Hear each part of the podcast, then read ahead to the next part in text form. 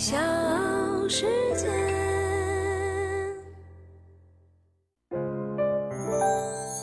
大咖故事，故事舅舅，越说越有。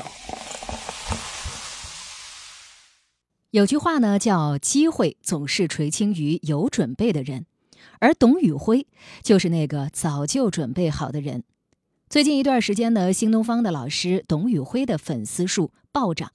董老师的直播似乎呢不是在带货，而是在双语教学，讲一讲文学，讲一讲历史，再来一段段子，或者呢一段治愈的抒情文案。他偶尔还会讲一讲心路历程。甚至回忆起自身的经历。什么叫生活的真谛？生活的真谛就是找到吉利买大米。你看朋友回复回复的多好。生活的真谛就是让吉利买大米。吉利汽车你买了没？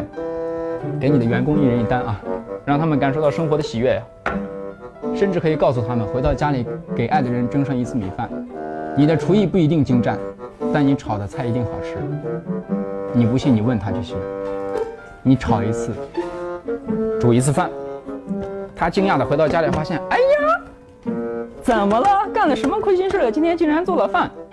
吃的时候，他虽然还在挑剔，嘴上不饶人，但他那天晚上很开心。好多年都没有看到他活蹦乱跳的像个孩子一样开心。你试一次，你试一次，你知道。新东方的大米啊，买了买？吉利汽车，别空手走啊！听了听了这么久了。欢迎各位收听和订阅《大咖故事》，我是唐莹。今天呢，就来说一说从默默无闻到一夜爆红的网络主播——新东方名师董宇辉。董宇辉二零一五年毕业于西安外国语大学，因为个人能力比较突出，第二年他就成了新东方当时最年轻的英语教研主管。在他的直播当中呢，不仅有中英文自由切换，还让观众们在购物的同时感受到了什么叫文化和内涵，成为直播界的一股清流。那么，在西安外国语大学老师的眼里，董宇辉是什么样的呢？西安外国语大学陈慧老师说，董宇辉同学双语主播十分的出彩，传播中国文化还致力助农，超级赞。陈老师呢，还记得二零一三年他大三的时候上过他的中国文化解说课，期末成绩拿了高分，分数呢是孩子自己努力挣来的，实至名归。这门课是陕西省高校精品课，是旅游学院英语专业的特色课程，致力于培养学生用英语解说中华文化的能力，实践性强，颇具挑战，得高分的必定表现突出。他在学校期间呢，就是一个好学有趣的学生，口语表述生动流利，兼具可爱陕西特色。小组任务团队协作有想法，能担当，人缘不错，也敢于创新，留下了很深的印象。大四毕业的那一年，董宇辉手握了三个 offer，但是父亲的一席话让他有所动摇。一个人要去创造真正的价值，他开始寻找真正喜欢的职业。最终呢，他选择当一名老师，用自己的知识和对生活的态度去影响他人。后来，他从超过一千人的面试当中脱颖而出，成为了西安新东方学校的一名高中英语老师。工作第二年，年仅二十三岁的董宇辉就被提拔成高中英语教研组的组长，这是新东方历史上最年轻的学科负责人。在几年当中，他押中过高考英语作文真题，培养出了不少清华北大的学霸，成为了新东方的名师。曾经的央视网对董宇辉有这样的一段介绍：新东方在线高中英语学科经理，新东方在线全国中小学巡回讲座讲师，曾获得新东方集团优秀教师等称号。董宇辉老师具有英语专八、英语口语八级能力。并且曾赴加拿大深造学习，持有高级中学教师资格证、剑桥大学英语教学能力资格证书。目前教授学员总量已超过五十万，教学能力优秀，教学经验丰富。幽默犀利的语言风格和激情励志的教学方式，让董宇辉老师深受同学们的喜爱。作为新东方的名师部门领导，董宇辉呢可能很早就得到了媒体的报道，这或许是他的工作性质决定的，或者呢是新东方有意识的推出典型。当然，在那个时候，没有人会想到董宇辉会以佛系带货的方式成功的出圈。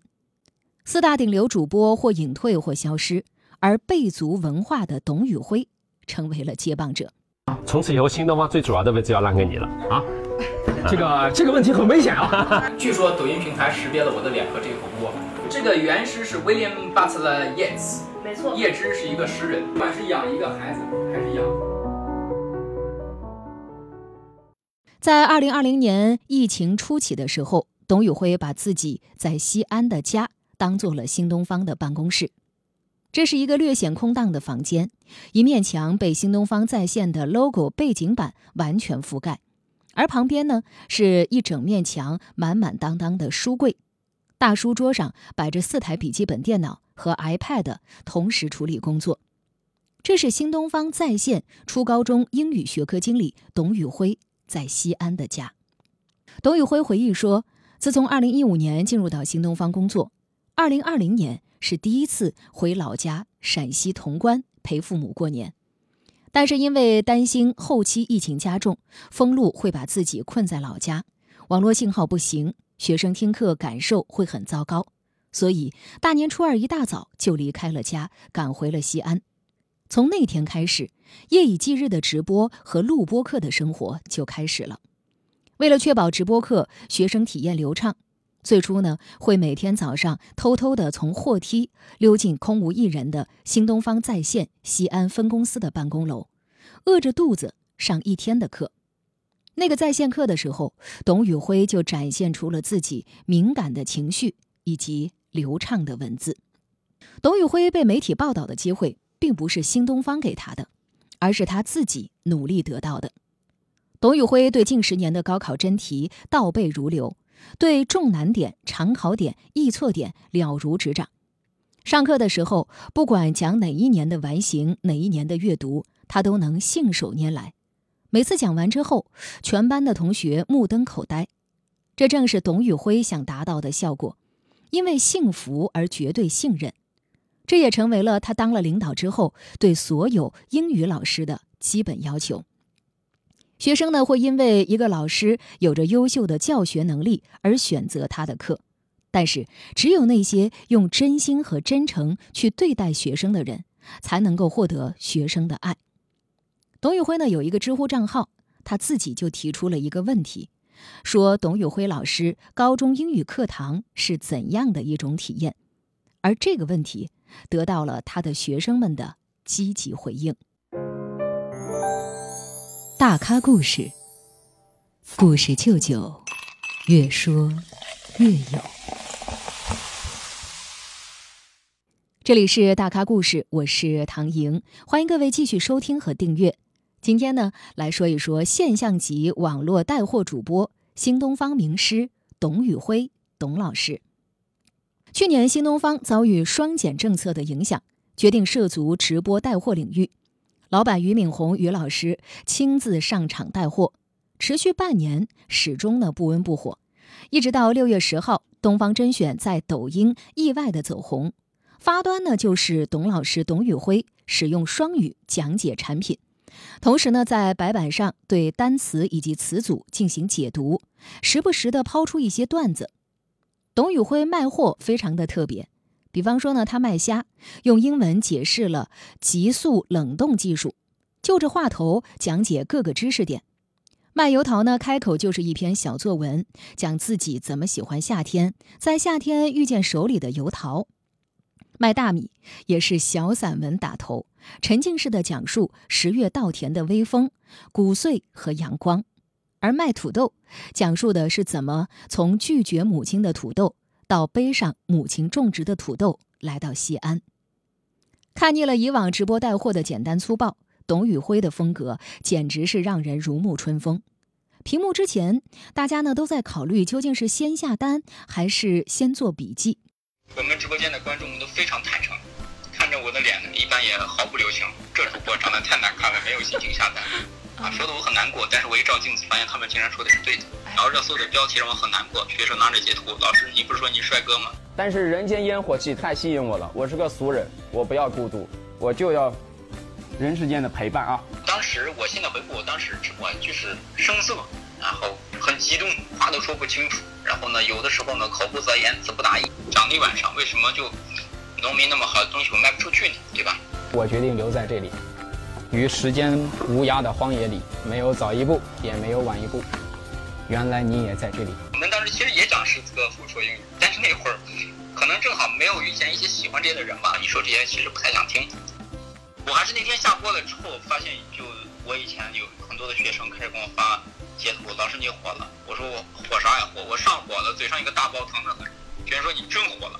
我一去一看，我才发现我的微博号啥时候都被盗了。然后我赶快把那才申诉回来。我是英语老师，I've been teaching English like for eight years，怎么能是物理老师呢？一个跟他们哥哥一样大年纪、出身农村、艰苦奋斗的孩子，有一天突然被大家认可了，给年轻人燃起了希望，就像远方的光一样。你得让年轻人相信有光，年轻人就会去追逐光。我相信他们最后会成为太阳，会成为月亮的光，大放光彩的光。嗯。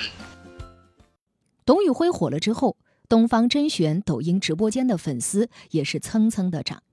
截止到六月十九号，也就是昨天，已经有一千五百七十四点九万的粉丝，而在十几天之前，粉丝呢才刚刚破百万。据公开报道，从十一号到十八号，直播销售额将近三亿元。其实呢，在新东方准备转型之初，对直播没有把握的董宇辉也想过辞职。第一个，因为很多学生，大家希望把他们送到高三毕业，至少陪伴他们走过青春一个完整的阶段。呃，但是我不能，呃，是是感觉有一些这个没有完成自己应有的职责。第二个就是因为当时，新东方在转型之后是尊重每个人的选择。如果你愿意留下来，我们一起冲一下新的业务；如果你感觉自己不喜欢，我们公司会给你应有所有的赔偿，然后你去选择新的职业。然后就有人会离开。那那个时候我其实很难，因为我当时是一个高中学科的经历，我身边有一群跟我志同道合、性格相似的人。当时在一个个送走他们的时候。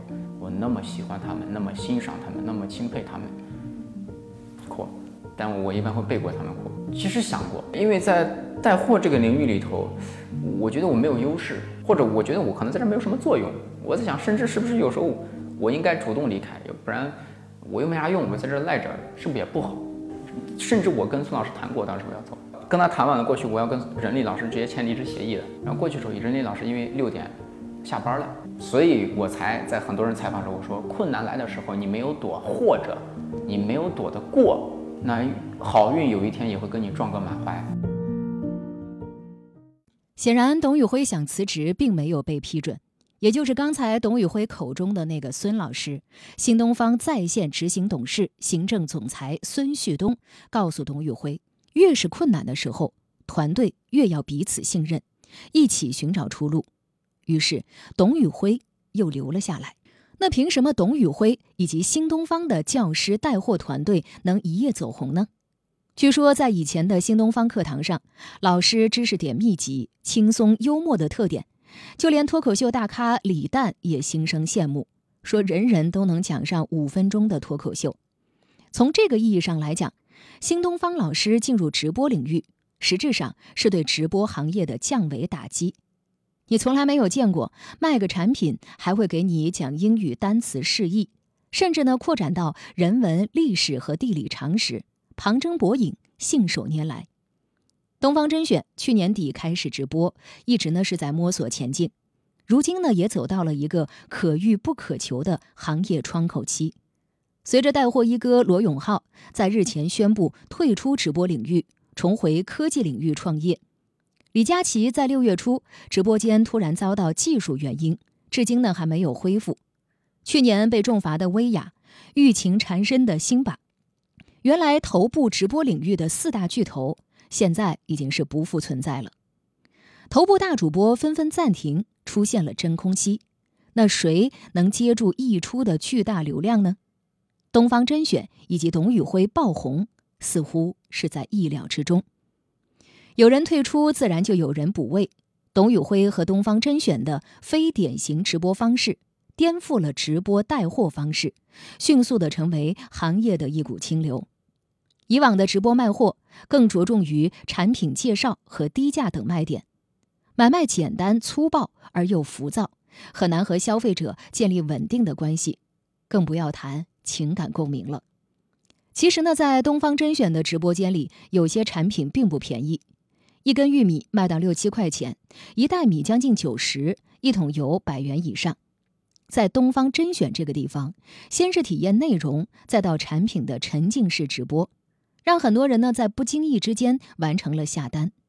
别人都是在不遗余力地介绍产品，而他们似乎是在贩卖人间理想。曾经相信它是必然，但你也得承认它确实是偶然。大家一直在问我董宇辉，你怎么突然想到了要讲笑话，同时说英语，从产品然后升华到夹着文学和哲学？我一直是这么讲，我这么讲了半年了。我之前在这么讲的时候，大家根本不理我，大家说能不能找到一个好看的男主播？新东方难道实在没有人了吗？或者说你说这些有什么用？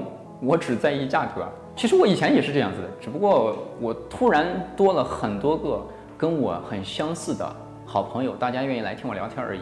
因为你要知道，有十四亿人，永远有一半人不喜欢你，也永远会有一些跟你性格相似的人无缘无故的爱你。只是那些无缘无故的人，愿意爱我的人，正好看见了我。董宇辉这种强输入的直播带货方式能够持续多久？我想今天一档节目探讨不出个所以然。我们回归到商业的本身，作为直播间的东方甄选，能否持续的提供优质的产品和服务，才是带货能否持久的关键。